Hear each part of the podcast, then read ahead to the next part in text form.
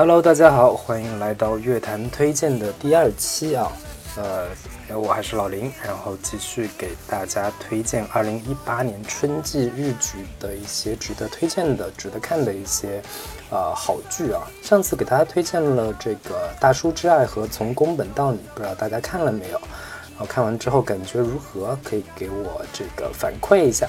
那这次我们赶紧把剩下的一些，我觉得二零一八年春季日剧当中比较值得一看的剧，都在这一期里边给大家推荐完啊。所以这次的内容量也比较大，我准备一口气给大家推荐六部日剧啊。然后估计 这一季，呃，一二一八年春季日剧能看的剧基本上都一网打尽了。那废话不多说，马上给大家要推荐的第一部剧叫做。《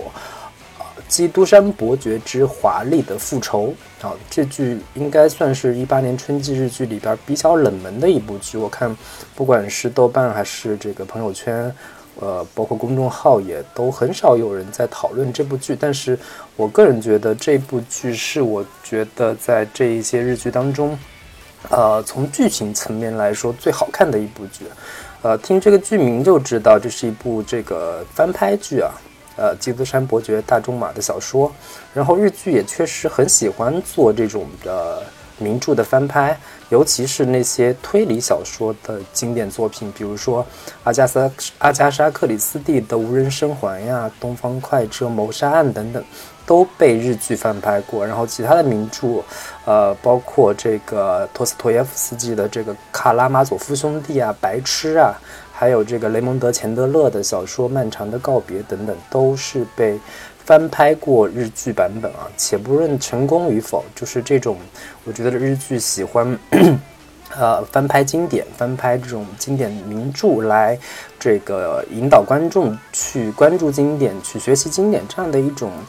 态度我觉得就挺值得国产剧来学习的。这两最近这两年，国产剧也是掀起了一股这种所谓的叫呃翻拍经典的一个潮流。然后呃，我们所着眼的经典基本上就集中在金庸呀、古龙啊。然后包括琼瑶等等的这些小说，然后翻拍了大量，比如说《倚天屠龙记》啊，《笑傲江湖》等等的。然后这个最后翻拍出来的这个效果，大家也能看得到。然后这个一部一部比一部烂。然后这个其实真的就是这种翻拍经典，不是说找一部找一个流量小生或者是小花旦来演一下就就叫翻拍了，而是真的要提炼出。这部经典作品跟当下在哪些层面上能发生对话？那这些经典在哪些层面上是对当下有意义、有价值的这些东西能够找到？这才是翻拍的一个核心价值所在。那我觉得这一部日剧的这个 《基督山伯爵之华丽的复仇》，其实在这个层面上就做得挺好的。然后他把故事改编成发生在日本的一个小渔村里边的故事，然后主角是一个渔民，然后呃被身边的朋友因为种种的利益的关系而诬陷，然后跟说他跟某个国际的恐怖组织有关，然后刚好他那个船上有一名船员是一个呃外国人，然后就说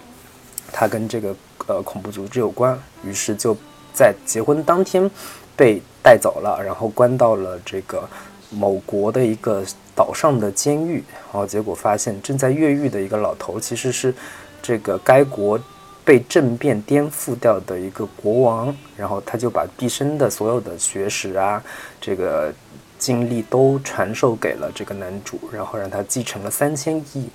呃美金的遗产，然后逃出了这个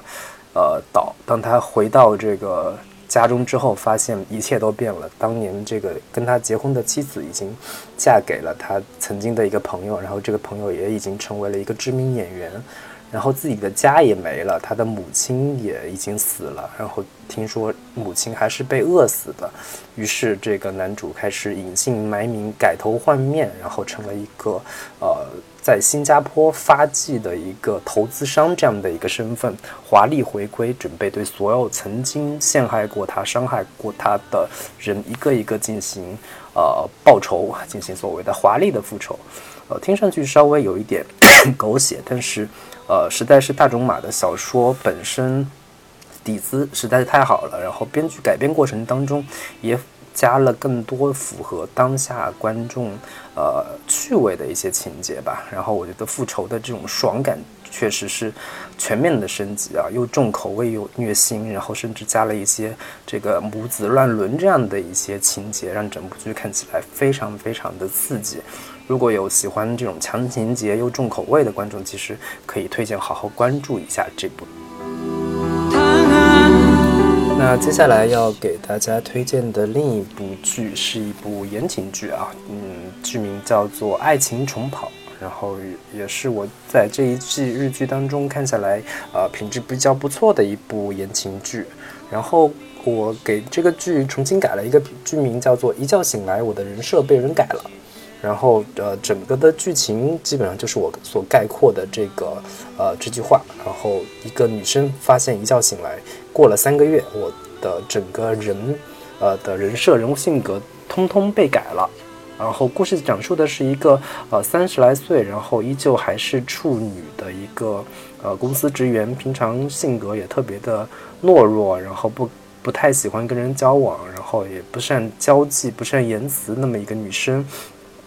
然后，呃，在终于在三十岁那天，想要鼓起勇气跟自己曾经暗恋的一个呃学长表白，然后结果这个一觉醒来，发现自己醒在一个陌生男人的房间，然后那个陌生男人，呃，还是一个长得很帅的小鲜肉，呃，扮演者是之前新版《一吻定情》的男主古川雄辉。然后对方声称，呃，是她的男朋友，但是现在已经要分手了，让她从她的房间里面搬出去。然后呢，时间已经是过了三个月了。然后这三个月究竟是怎么过来的？女主完全不知道，她只知道自己醒来之后，从呃着装打扮到人物的这个标签完全被。更改掉了，然后穿的也是非常的性感，露着小香肩。然后这个公司里面的同事，所有人都说她是这个这三个月过程当中变化特别大，变得特别的积极向上，变得开朗乐观。然后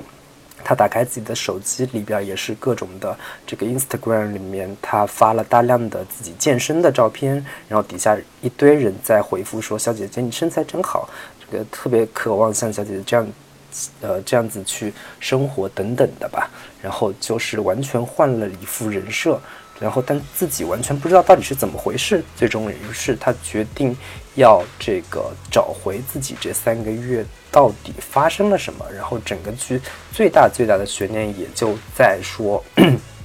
究竟是呃发生了什么事情，才让一个女生这个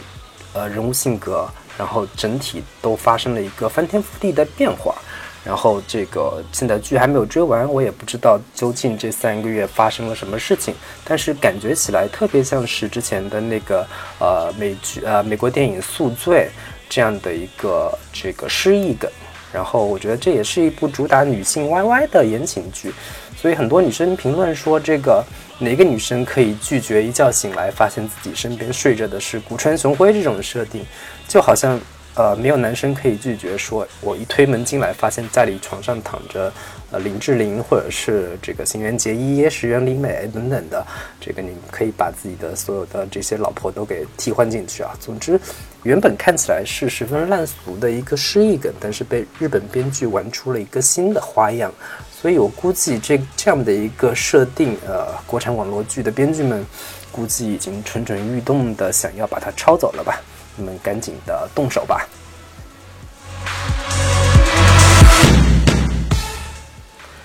好，下面要给大家推荐的另一部剧叫做《行骗天下》JP 啊，这部剧本来是我在这一部这一季日剧当中最最期待的一部剧。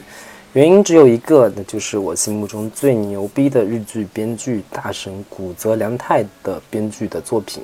啊，他曾经写过《Legal High》一跟二，然后这个约会恋爱究竟是什么等等的这种剧，是我心目中的编剧大神。虽然几部这个电影效果都不是太理想，比如说之前的那部《恋爱回旋》，我们之前也聊过，但是做剧终归还是他的老本行嘛，所以期待值比较高。然后当然还有这个长泽雅美啊、东出昌大、小日向文世、江口洋介、吉吉濑美智子等等的这些呃实力派的演员的加盟，更是让我对这部剧呃充满了期待。但是我看过一集之后，呃，也不能说有多难看，就是觉得以古泽良太的水平编出这样的剧本，还是稍微有一点点小失望啊。呃，故事类型是那种日剧比较常见的那种诈欺类型剧，呃，比如说我们之前也看过的一些日剧，比如说那个呃欺诈师恋人呃猎人等等的这种剧。然后国内如果要对比的话，像毛片这样的系列剧也是同样的一个类型。但是啊，你。如果能够耐得下性子多看几集，一旦接受了这样的设定，这部剧其实也没有那么的糟糕。然后突出的特点就是每一集的行骗风格都比较独特，涉及了不同的领域和行骗方式，然后价值观也比较正。然后因为他们骗的人都不是什么好人。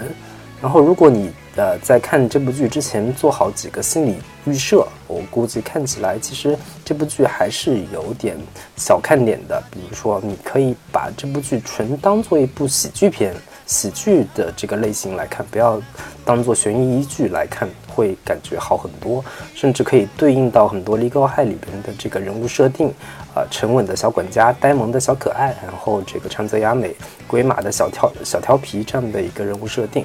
然后你就会原谅剧中很多这个逻辑上的漏洞啊，比如说第一集里边，他们为了呃骗一个奸商两亿呃日元的钱，然后他们自己花了好多好多钱租了一个废弃的机场，然后找了全套的群众演员来骗取对方的信任，然后把他的钱给骗过来。但是这个预算下来其实是这个入不敷出的。然后另一个点就是你。一旦接受了这种比较浮夸的表演方式，然后你是会嗯比较能看得下去的。尤其是你看到里面表演最最浮夸的长泽雅美，你会受到一万击的情感暴击，然后你肯定要回去补一下自己的这个《求婚大作战》来缓一缓啊。毕竟我们当年看《求婚大作战》当中长泽雅美那么一个女神的形象，到这部剧里面完全变成了一个。欢脱，然后夸张、浮夸到极致的一个女神经病这样的一个表表演方式，然后简直是到了一个闹剧的一个程度。然后长泽雅美随便截一张图都可以当表情包这样的一个表演方式，但是你看久了还是觉得长泽雅美在这部剧里面显示出了一种比较独特的一个美感，甚至觉得她非常的俏皮可爱啊。然后你如果要求也没有那么高的话，还是。会被其中的一些小反转、小设计给骗到，然后，呃，不管怎么着吧，比国产剧的那种反转套路还是要高出很多的。所以这个呃，多看几集，然后尤其是其中有一集是讲一个这个骗一个富商演电影这样的一个套路，非常像我们之前呃看过的一部日本电影叫《游戏时间》，是林濑遥跟这个季雅人老师一块演的，呃，这两部。这部剧跟这个电影有一些很好玩的一个呃对比之处。反正目前为止，我已经慢慢喜欢上这部剧了，推荐大家也可以好好看一下。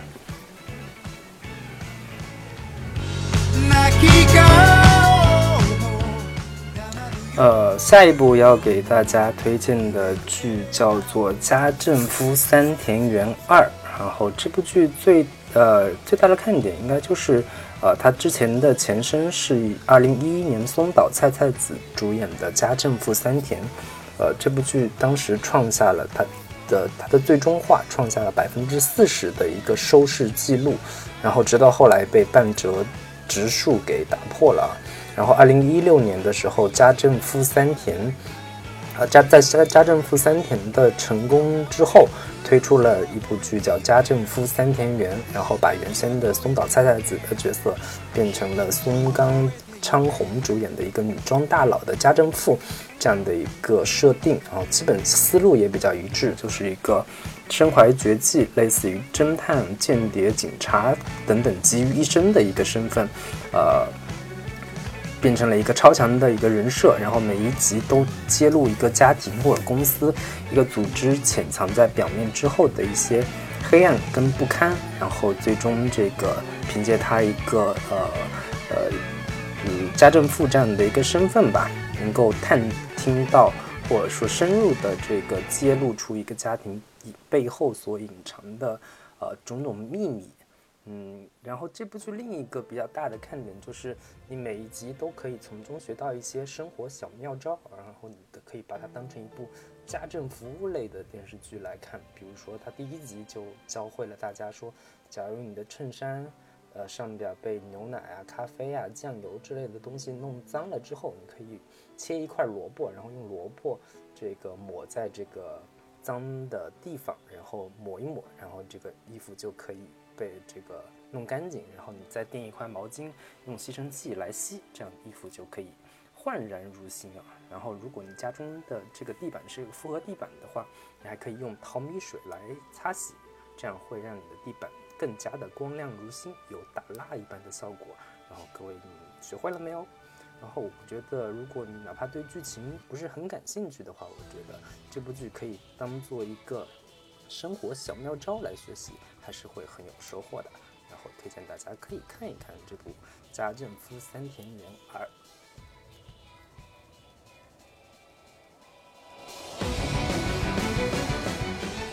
好，接下来给大家推荐的另一部剧叫做《黑色止血钳》啊，这是一部医疗剧。嗯，我估计最大的看点应该就是这个阿拉西的这个成员二宫和也的主演吧。然后之前豆瓣的评分也是高到了九点二分，现在基本上是稳定在八点六到八点七这样的一个分数。然后看完之后，我客观的说一句，我觉得粉丝稍微有点疯狂啊。这部剧确实还不错，但是真心也没到那么高的一个分数。然后我觉得这部剧的这个另一大看点，应该就是导演福泽克雄。然后之前在半泽直树的成功之后。呃，他一发不可收拾，拍了一系列类型比较相似的职场励志剧，比如，呃，上一季日剧当中比较不错的叫《鹿王》，然后之前的小小的巨人、罗斯福游戏等等，都是他比较这个成功的代表作。然后标志性的特色就是各种的这个空镜头，然后乌云、太阳这样的一个大特写，展现一些山雨欲来、波诡云谲的一些气氛。然后比较喜欢用一些很这个大合剧式的那种。话外音解说来这个展现，呃，这个当时的一个气氛跟局势。然后我觉得另一大特色就是这部剧比较中二。然后大家看半泽直树当中这个香川照之的表演，就会明白，就是呃表演方式比较浮夸，然后各种装逼的嘴炮跟表情。所以，但是你一旦接受了这样的设定，看着还是比较燃的。呃，不过作为医疗剧，我之前也是看过不少。然后，比如比较经典的，像《大门未知子》，然后一口气拍了五季啊，每一季都是这个收视率的冠军。然后再到之前的《一龙》，还有我心中这个永远的日剧医疗剧经典《白色巨塔》等等的这些医疗剧的珠玉在前。呃，所以我在看这部《黑色止血钳》的时候，无论从人设到医疗技术的展现等等。都没有觉得这部剧有多牛逼，然后呃很多层面上我都没有那么的满意，然后可能可以推荐给一些之前没怎么看过医疗剧的观众可以看一下。如果你早就已经看过各类的日式的比较中二的医疗剧的话，我觉得可以跳过了。然后另外就是可以推荐给那些二宫和也的这个粉丝来看，而且这个。剧中有一个比较神经质的一个设定吧，我觉得是为了展现二宫高超的手术技巧，然后就拍他在这个手术缝合伤口的时候，简直跟裁缝一样飞快的手术手术这个速度来进行伤口缝合啊，让我看的时候以为自己在看《魅影缝匠》这样的这个片子，所以这个。整体上来说，《黑色止血钳》推荐度不是太高，但是对于医疗剧有兴趣的这个观众可以去了解一下。